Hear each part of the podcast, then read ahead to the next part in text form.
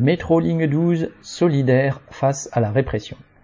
Le 14 avril dernier, en plein mouvement contre la réforme des retraites, deux travailleurs de la ligne 12 du métro parisien, un conducteur et un agent de station, ont été arrêtés durant une manifestation et mis en garde à vue. Pendant plusieurs mois, le mouvement a été rythmé par ces arrestations arbitraires au gré des manifestations déclarées ou non. Les images des entre guillemets violences, toujours celles des manifestants et jamais celles de la police, bien sûr, tournaient en boucle à la télévision. Il s'agissait de décourager les manifestants et aussi de faire peur à ceux qui auraient pu rejoindre le mouvement. En avril, les gardes à vue de ces deux travailleurs du métro avaient donné lieu à des rassemblements dynamiques devant les commissariats, surtout celui où l'un d'eux avait été retenu 40 heures avec une quinzaine d'autres manifestants.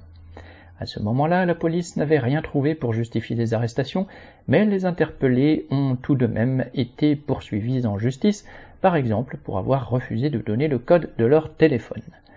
Lors de la première convocation le 21 juillet, une dizaine de soutiens de la ligne 12 et d'autres lignes se sont retrouvés pour accompagner leurs camarades au tribunal et une soixantaine étaient là pour la seconde convocation le 25.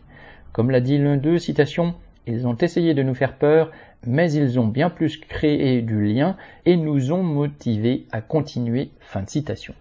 Correspondant lutte ouvrière.